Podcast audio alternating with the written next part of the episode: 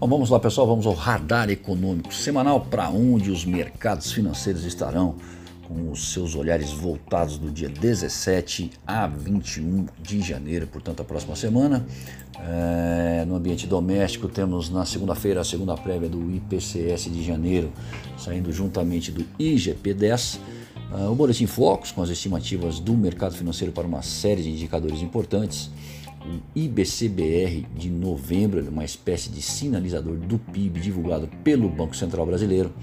E a balança comercial semanal. Já na terça-feira, segunda prévia do IPCS de janeiro, somente para as capitais. E numa agenda mais suave aqui no Brasil, eh, termina na quarta-feira com um fluxo cambial semanal. Já no exterior, a semana começa com importantes dados vindo da China. Estou falando do PIB em 2021. Também sai a inflação ao consumidor na zona do euro no mês de dezembro. Na terça-feira, o Instituto Zil traz a sua percepção é, para o mês de janeiro, nos Estados Unidos, o índice Empire State saindo às 10h30 da manhã. Quarta-feira, é a vez dos alemães trazerem a sua inflação ao, ao consumidor uh, e o setor imobiliário americano com seus dados relativos a dezembro. Quinta-feira, um dia um pouco mais cheio, uh, temos os alemães com a inflação ao produtor no mês de dezembro e a inflação ao consumidor na zona do euro também.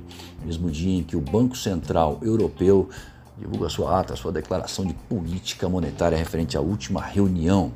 Nos Estados Unidos saem os tradicionais pedidos de seguro-desemprego e o Fed da Filadélfia traz a atividade no mês de janeiro, junto com mais dados do setor imobiliário. Sexta-feira temos dados da dívida pública na zona do euro e a Christine Lagarde, presidente do BCE, deve fazer um discurso no Fórum Econômico Mundial em uma, uma sessão virtual. Lembrando que a agenda é flexível, sujeita a alterações, entretanto, mais de 95% daquilo que está previsto nela é confirmado. Temos uma semana importante que vai confirmar o PIB chinês em 2021, inflação na zona do euro, declaração de política monetária por parte do Banco Central Europeu, sendo esses os eventos de destaque que merecem maior atenção. É, olhares em relação ao encerramento inflacionário europeu em 2021 por se tratar de um ano atípico em que problemas nas cadeias globais de abastecimento e produção de insumos industriais trouxeram um descasamento entre a oferta e a demanda. 2022 traz expectativas de arrefecimento inflacionário em um cenário onde temos como pano de fundo o crescimento de infecções pela variante Omicron, que estão sendo monitoradas a retirada de estímulos, sobretudo por parte do Federal Reserve, e por que não dizer a política restritiva chinesa como solução para a Covid-19, também arremetem para a desaceleração do crescimento global.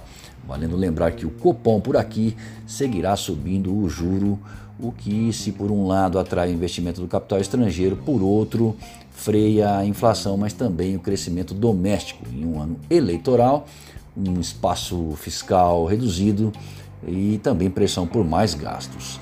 É preciso estar antenado. No caso do Brasil, o primeiro trimestre tende a mostrar inflação alta, até pela subida da gasolina, diesel e reajustes típicos desse período no início do ano mas depois, com a gradativa normalização das cadeias produtivas globais associada à elevação monetária, recuo dos preços de energia e desaceleração na atividade, a tendência é de queda nos preços, ainda que fazer projeções nesse ambiente globalizado seja cada vez mais desafiador.